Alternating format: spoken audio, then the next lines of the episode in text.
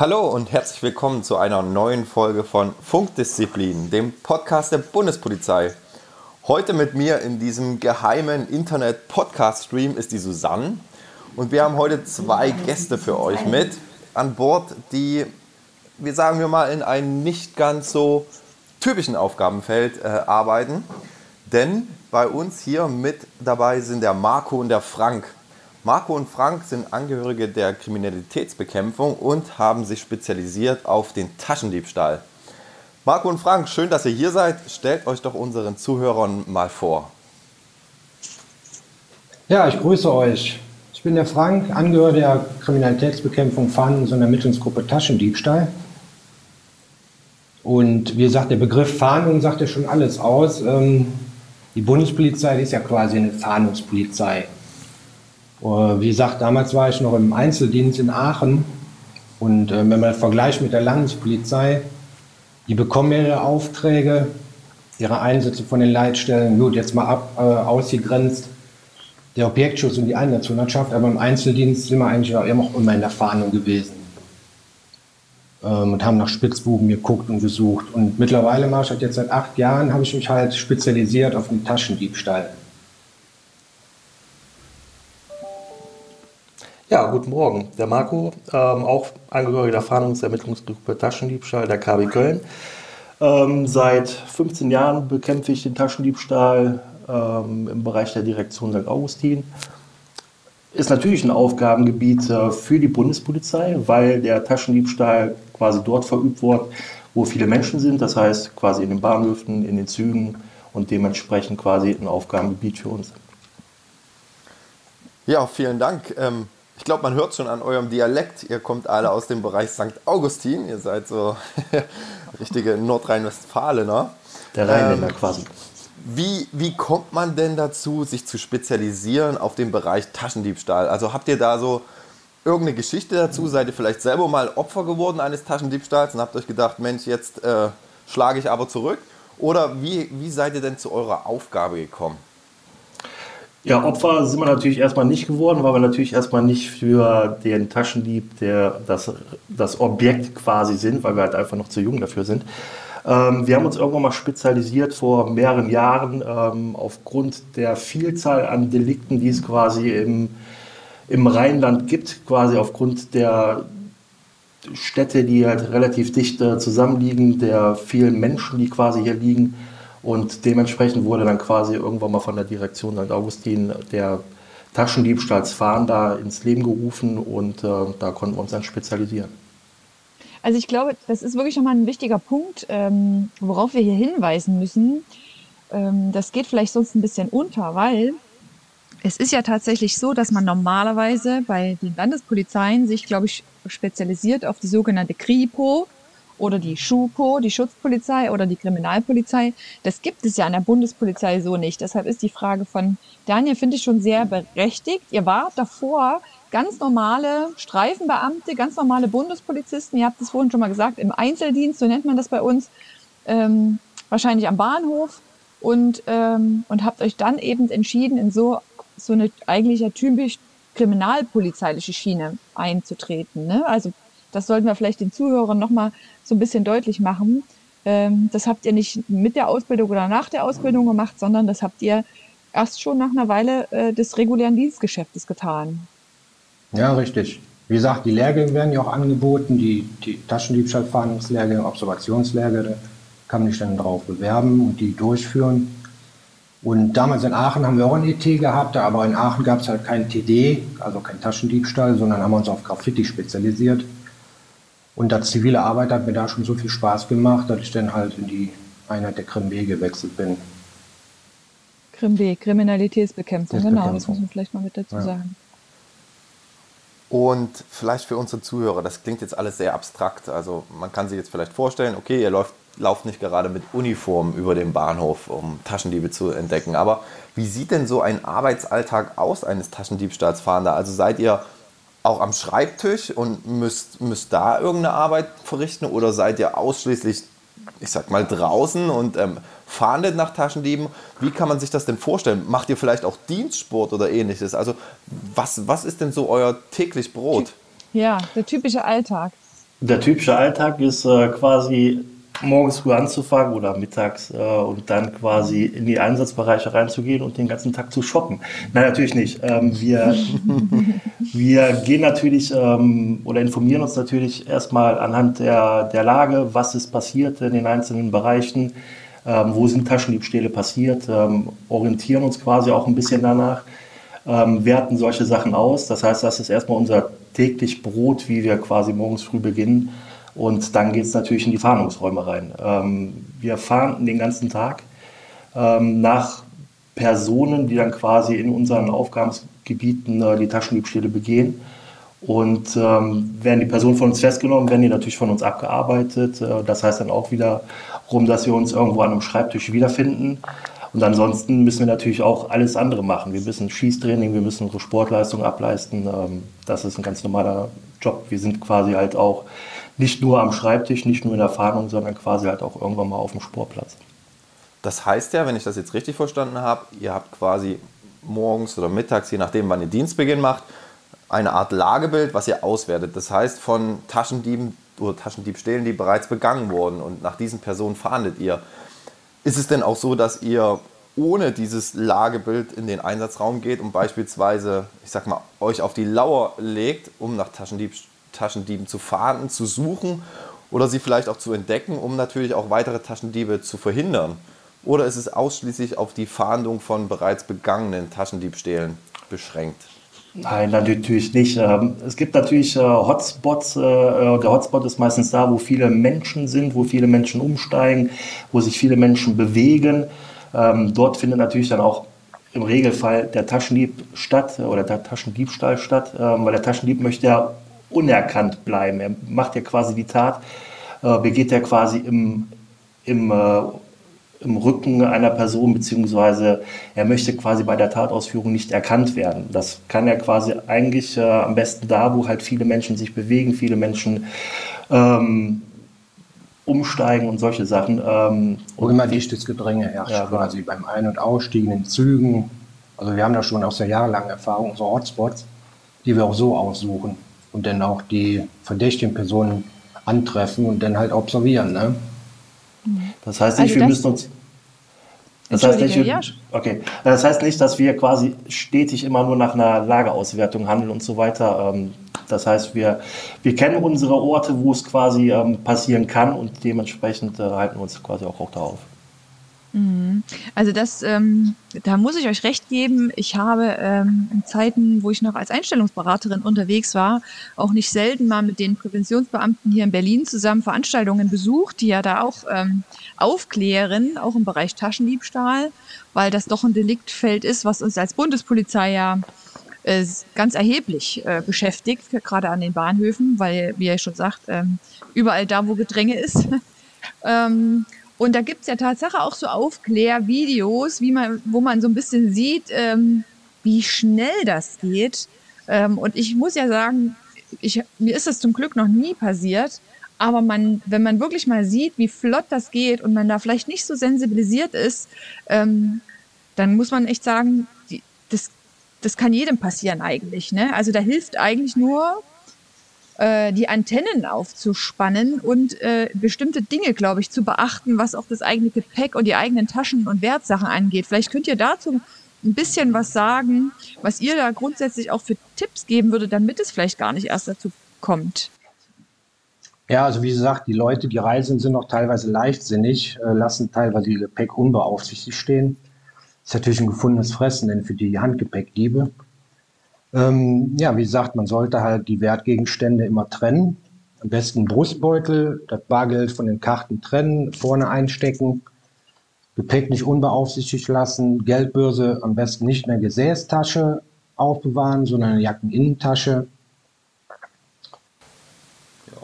Ja, wie gesagt, beim Gedränge aufpassen, ähm, beim Zustieg in den Zug quasi seine Wertegegenstände dicht an den Körper ähm, führen, Hand drauflegen, sich mhm. umschauen, wenn es halt äh, irgendwie ein Druck von hinten kommt oder von der Seite, wenn Leute oder Menschen halt zu nah auf einen draufkommen, ähm, quasi aufpassen. Das ist halt ähm, das große Ziel, was man quasi in auch solchen Kampagnen ähm, den Leuten vermitteln sollte, dass es halt quasi überall und ähm, also quasi überall passieren kann ähm, und auch jeden auch treffen könnte. Klar sind natürlich jüngere Menschen nicht so oft äh, betroffen. Ähm, natürlich jüngere viele äh, oder Mädchen mit dabei, die ihr Handy dann quasi in der Hosentasche mitführen, das quasi nach, ein bisschen nach draußen zeigt. Ähm, die ähm,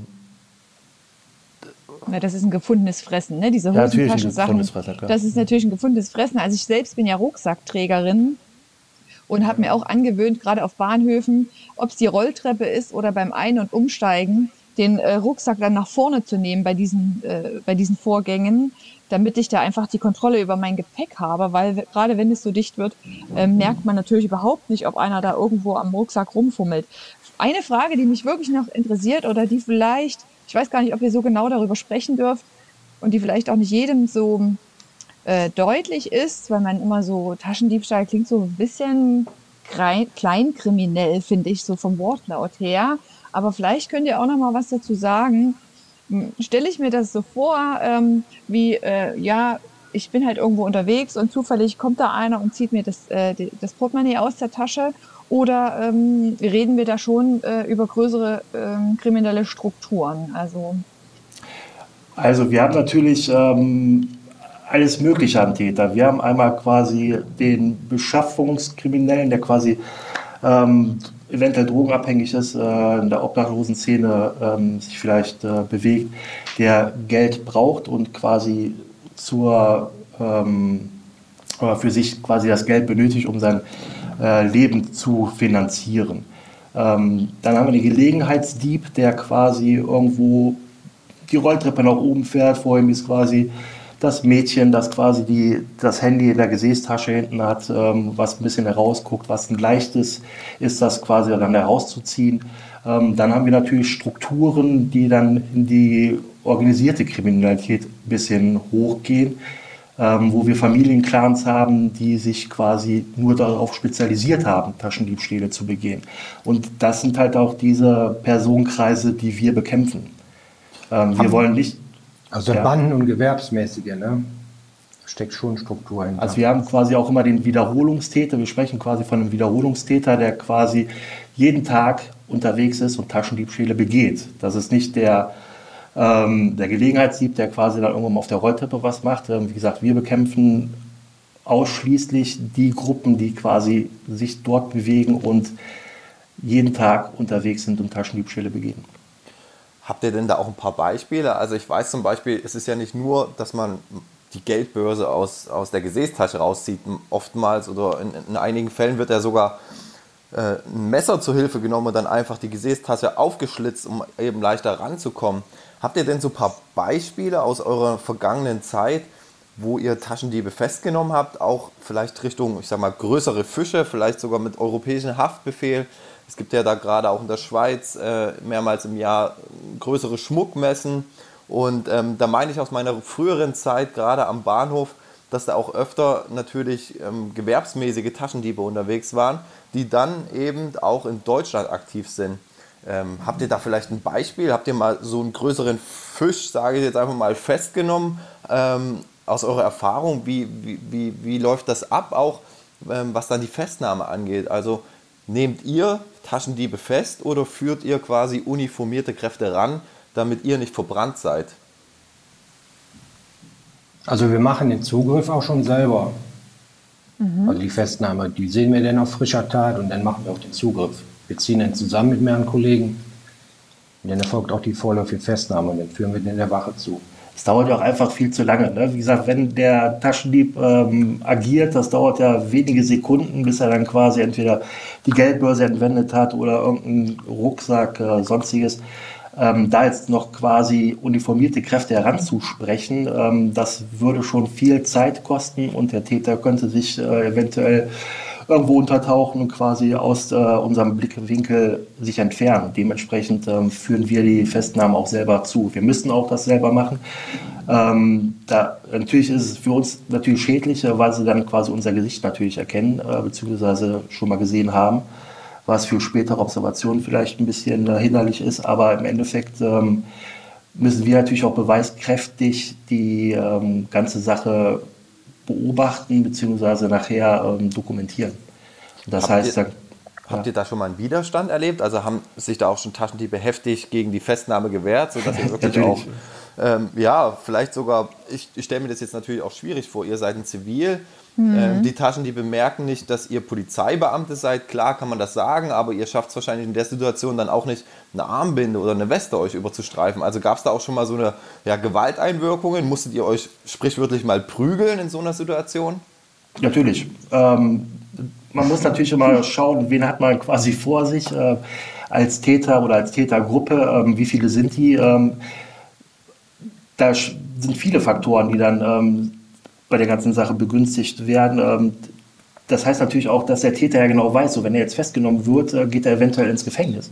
Und äh, sich da quasi rauszulösen, ist halt natürlich das letzte Mittel, quasi die Gewalt, äh, beziehungsweise irgendein Einsatz von einer Gürtelschnalle, von, einem, von, einem, äh, von einer Flasche, die er kurz vorher zerschlagen hatte, wo er dann quasi auf uns äh, zugeht und sich dann quasi dieser Festnahme entziehen möchte. Und dementsprechend äh, ist es für uns natürlich auch, dadurch, dass wir ja in Zivil sind, ähm, manchmal auch schon sehr gefährlich, ähm, Zugriffe durchzuführen, beziehungsweise auch ähm, von herumstehenden Passanten eventuell noch angegriffen zu werden, mhm. die dann die Tat natürlich nicht beobachtet haben. Die sehen dann quasi nur, dass da zwei, drei Leute eventuell äh, ein oder zwei Personen festnehmen und eventuell dann auch zu Boden bringen und ähm, dann eventuell auch einschreiten und ähm, die ganze Sache auch nicht begriffen haben, was da tatsächlich passiert ist. Wurdet ihr denn schon mal ernsthaft verletzt bei so einer Festnahme? Ähm, ernsthaft äh, nicht. Also wie gesagt, eine, eine, Wunde hat bestimmt der ein oder andere schon abbekommen, eine Verstauchung, vielleicht einen Finger gebrochen. Ähm, das passiert natürlich nicht regelmäßig, aber es kann passieren. Ähm, aber dass wirklich einer richtig verletzt worden ist, dass er irgendwie eine klaffende Wunde hat oder sowas, ist Gott sei Dank noch nicht passiert. Mhm. Okay. Also ich habe auch noch mal eine Frage dazu, ähm, äh, eine, eine persönliche Frage vor allen Dingen weil ihr ja nochmal betont habt, wie wichtig das ist, dass ihr ja auch einfach ähm, nicht von jedermann erkannt werdet. Ne? Das äh, Zivile ist ja das A und das O bei einer zivilen Fahndung. So sollte ähm, es sein, ja. ähm, wie geht ihr denn im Privaten damit um? Oder wie macht ihr das zum Beispiel? Äh, ich, ich erzähle mal kurz eine Geschichte aus meiner Dienstzeit hier in Berlin. Da war ich natürlich in Uniform, aber wir hatten ähm, da auch mit einer, ich glaube, es war sogar eine Taschendiebstahlsgruppe zu tun. Und wir haben die dann mit auf die Dienststelle genommen, haben die Personalien aufgenommen, den Sachverhalt geschrieben und so weiter und so fort, durchsucht. Ähm, danach wurden die wieder entlassen. Und Stunden später bin ich dann praktisch nach Hause gefahren mit der Bahn und dann ähm, kamen mir von denen einige, sind mir über den Weg gelaufen und die haben, da war ich ja dann in Zivil und die haben mir dann noch zugewunken, schönen Feierabend, Polizistin. Ne? ähm, das fand ich so ein bisschen strange, das Gefühl in dem Moment, dass, äh, weil ich habe es jetzt nicht gleich so wahrgenommen. Aber wie geht ihr denn damit um? Ähm, ich weiß, ihr dürft taktisch nicht zu viel verraten, aber wie verbindet ihr denn da euer Berufsleben mit, ähm, mit dem Privaten? Wissen das alle, dass ihr in diesem speziellen Themenfeld arbeitet oder wie macht ihr das? Susanne, das ist eine gute Frage, weil mich würde auch mal interessieren, könnt ihr eigentlich am Wochenende oder wochentags noch durch yeah. die Stadt laufen und eben genau. eure, eure Augen nicht auf jede Tasche oder ähnliches haben. Nee, deswegen bleiben also wir auch alle zu Hause ne, nach dem Dienst. Ne? Aber nein, Quatsch. ähm, es ist natürlich relativ schwierig, ähm, sich davon zu lösen. Ne? Wenn man quasi mit der Familie dann einkaufen ist, weil man ja genau weiß, dass das halt auch ein Ort ist, wo der Taschendieb quasi auch sich äh, bewegt und äh, es da auch was passieren könnte.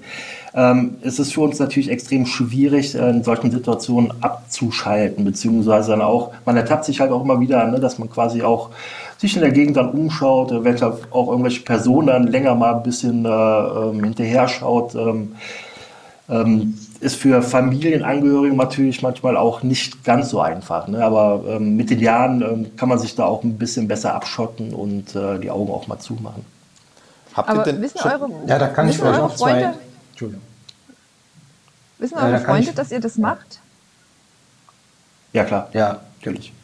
Freundesbekanntenkreis weiß das. Da kann ich vielleicht auch zwei Sachen zu erzählen, äh, wo ich auch privat unterwegs war. Hm, da habe ich halt einen Kirchendieb festgenommen. Der hat halt die Sammelspendeldose zur Kirche oh. entwendet. Die war auch noch mit einer Kette befestigt, die hat er abgerissen. Und der kam ja quasi in die Armee laufen. Ne? Das war schon offensichtlich. Und man hatte halt ein Auge dafür, da irgendwas nicht stimmt. Und dann habe ich den auch in der Privatzeit festgehalten, bis die Landespolizei kam. Ne? Oder zum Beispiel, ich war auf einer Tankstelle und gegenüber am Haus waren noch so drei verdächtige Personen. die haben nicht eine Haustür zu schaffen gemacht und das waren halt Tageswohnungseinbrecherinnen. Ne? Die haben wir dann auch stellen können. Ja, der Blick ist halt geschärft. Ne? Das ist, äh, ja. Das lässt sich wahrscheinlich so nicht trennen. Ja. Und das Schöne an unserer Arbeit ist ja auch, man sieht auch den direkten Erfolg. Ne? Wenn man halt einen Handgepäckdieb aus dem ICE festnimmt und der hat eine Laptop-Tasche bei und da sind hochwertige Daten vom Geschäftsmann mhm. drauf, dass der die dann wieder erhält, ist natürlich dann super dankbar. Ne? Oder die 80-jährige Oma, die ihre Geldbörse dann vor Ort unbeschadet und vollzählig wiederbekommt, äh, die ist natürlich super glücklich, ne? dass sie noch Rest Geld für den Monat hat. Das halt also so das möchte ich vielleicht an der Stelle auch mal sagen, der Polizeiberuf wird ja immer von vielen oh, dramatischen Stories auch so ein bisschen äh, geprägt, aber also in meiner Erinnerung, äh, vor allen Dingen auf den Bahnhofsdienststellen, fand ich immer so Diebstahlsopfer, ich nenne sie jetzt mal so, das waren immer mit die ergreifendsten Sachverhalte. Also äh, wir hatten zum Beispiel im Berliner Hauptbahnhof Ausländer, denen das Portemonnaie geklaut wurde. Und damit war natürlich auch der Identitätsnachweis weg. Und das ja, macht es ja. natürlich unglaublich schwierig, dann wieder zu reisen, auch in die Heimat, äh, die ja. Heimatstaaten zurückzureisen. Also da sind nicht selten richtig schlimm Tränen geflossen. Und den Leuten war wirklich die Verzweiflung ins Gesicht geschrieben. Also von daher sind das äh, häufig Sachverhalte gewesen, die mir persönlich zum Teil sehr, sehr nahe gegangen sind, weil das halt einfach so ungerecht sich wirklich angefühlt hat, wenn einem eben das geklaut wurde. Und dahinter ste steht ja immer eine Geschichte. Ne? Also da äh, gebe ich euch recht. Ich glaube, das stelle ich mir auch schon echt erfüllend vor, ähm, weil ihr einen direkten, einen direkten Erfolg eurer Arbeit seht, was nicht immer selbstverständlich im Polizeiberuf ist, weil ja eigentlich alles erstmal an die Staatsanwaltschaft geht und so weiter. Ja. Ne? Aber Daniel hatte auch noch eine Frage. Ja, in dem Zusammenhang, was war denn eure erfolgreichste Festnahme? Also vielleicht auch auf frischer Tat, weil eine ältere Dame mehrere tausend Euro Bargeld dabei hatte oder ähm, vielleicht im Nachgang in der Fahndung könnt ihr, könnt ihr vielleicht von eurem persönlich erfolgreichsten Festnahme erzählen mal. Ja, die erfolgreichste Festnahme, also wie gesagt, im Endeffekt ähm, machen wir natürlich die ähm, Festnahme eh immer auf frischer Tat. Ähm, die erfolgreichste war, ich glaube, 40 oder 45.000 Euro Bargeld. Das war ein ähm, italienischer Autohändler, der in Aachen mit äh, zwei Freunden ein Auto kaufen wollte, den sie dann quasi im Zug bestohlen hatten. Dann haben sie die komplette Tasche, die Wahnsinn. über ihm lag, der hat da natürlich, ähm, natürlich auch nicht gut äh, drauf aufgepasst, hat die quasi über sich draufgelegt. Die saßen natürlich zu dritt auf einem Vierersitz in einem Zug, ähm, hätten natürlich das auch beobachten müssen, wenn da quasi einer vorbeikommt und dann quasi die Tasche entwendet. Aber im Endeffekt, ja, wie es kommen musste, wurden die drei abgelenkt. Einer hat dann quasi die Tasche entwendet. Und ähm, wir konnten dann quasi beide Täter dann auf dem Bahnsteig ähm, vorläufig festnehmen. Ähm, der war natürlich überglücklich, ähm, weil ja. er natürlich in dem Moment auch schon weitergefahren ist. Er hatte nur gesehen, dass da draußen irgendwas passiert ist, äh, dass da zwei Leute zu Boden gebracht worden sind. Er hat sich dabei aber nichts gedacht und hatte dann quasi fünf Minuten später gemerkt, dass seine Tasche entwendet worden ist.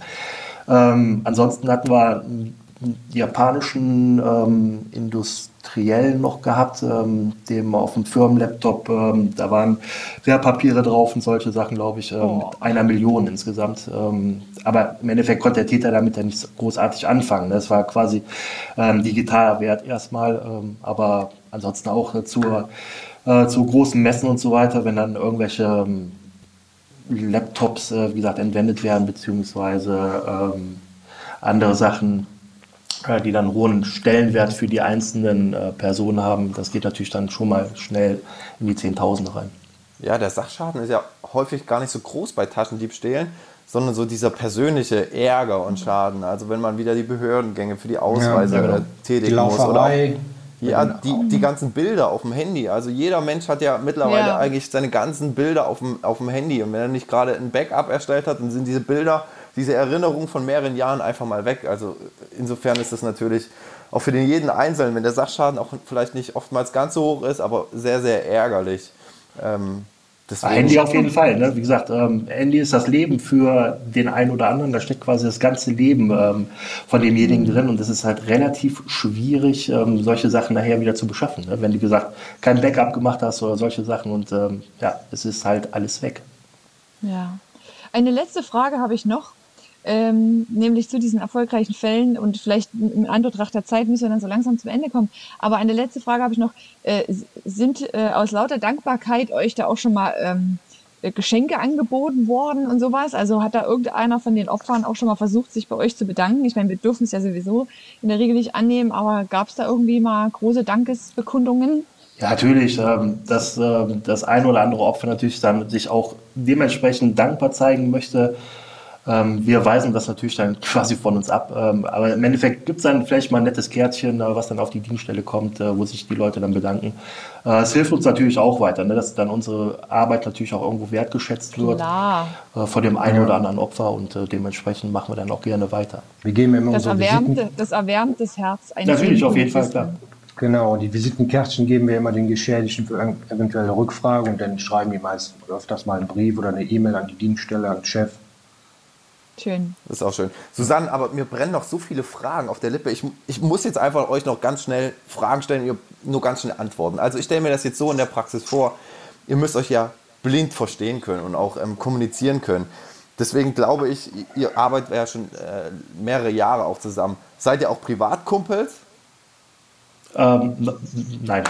Nein. Also nicht, dass wir ähm, uns tatsächlich mal austauschen und so weiter als richtige Freunde. Wir kennen uns natürlich äh, schon jahrelang. Wir gehen auch ein, das andere Mal ein Bier miteinander treffen, aber dass wir tatsächlich wirkliche ähm, Kumpels sind und so weiter, das würde ich eher Nein sagen. Okay. Aber wir verstehen uns gut. Man ja. versteht sich schon gut im Laufe der ja. Jahre. Man muss das sich auf den Kollegen verlassen lassen. Ja, das stimmt. Das ist ja auch im, im normalen Streifendienst immer so. Dann die Identität von euch ist ja euer höchstes Gut. Ähm, nun müsst ihr euch wahrscheinlich auch des Öfteren mal umziehen. Wie viele Outfits habt ihr denn? Also von Perücke, Basecap, das ist geheim. Bart. ihr, habt doch bestimmt, ihr habt doch bestimmt so einen riesen Koffer im Schlepptau, wo ihr euch ganz schnell umziehen könnt immer, oder? Ein Hitback reicht.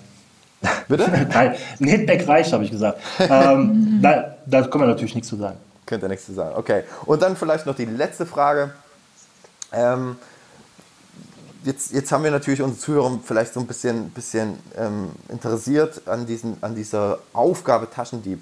Was denkt ihr, muss ein, guten Taschen, ein guter Taschendiebstahlsfahnder mitbringen, um auch die Aufgabe erfolgreich durchführen zu können? Also ja. man muss Geduld haben, äh, man muss fußläufig gut sein, weil das Erste, was mein Chef mir am Anfang gesagt hat, man äh, besorgt dir gutes Schuhwerk, weil du bist lange unterwegs am Tag. Also manchmal 10 bis 12 Kilometer ist nichts, ne? je nachdem, wo wir rumtouren. Und ja, man ist halt äh, ist abwechslungsreich, man weiß nie, wo man hinkommt. Das ist halt das Spannende daran. Ne? Und er muss auf jeden Fall Lust mitbringen, diese Aufgabe zu bekämpfen. Ne? Es ist äh, sehr aufwendig, sehr ähm, anstrengend auch, mental quasi Du musst ja den ganzen Tag Menschen beobachten, beziehungsweise den Täter aus irgendeiner Menschengruppe herausfiltern. Ähm, das ist schon extrem anstrengend. Hm. Halt Und man muss, sich auch, man muss sich auch so ein bisschen in das Gegenüber äh, eindenken können. Ne? Also. Hm. Um das ja, Ganze zu also, bekämpfen. Ich fand es mega spannend. Tatsächlich äh, glaube ich auch, man man, es brennen einem noch mehr Fragen auf der, ähm, äh, auf der Zunge. Ähm, wir müssen natürlich an der Stelle einfach auch berücksichtigen, dass ähm, ihr nicht alles beantworten dürft. Ähm, sonst äh, würden wir ja hier praktisch selbst uns ein bisschen verbrennen und die Arbeit unnötig erschweren. Äh, trotzdem danke ich euch, dass ihr da wart, dass ihr auch ähm, dort trotzdem so offen darüber gesprochen habt. Ähm, man merkt, finde ich schon, dass ihr dafür brennt. Das hört man euch an. Auch die Jahre, die ihr das schon macht. Ähm, ja, ich würde sagen, wir kommen so zum Schluss. Äh, ich hoffe, auch den Zuhörern hat es gefallen. Wie immer, ähm, hinterlasst uns gerne äh, ein Feedback äh, auf unseren ähm, Plattformen oder bei Apple Podcasts. Ähm, und ansonsten wünschen wir euch allen einen sicheren Morgen, Mittag oder Abend, egal wo ihr uns gerade hört. Macht's gut. Tschüss. Ciao. Ciao. Ciao. ciao. Tschüssi.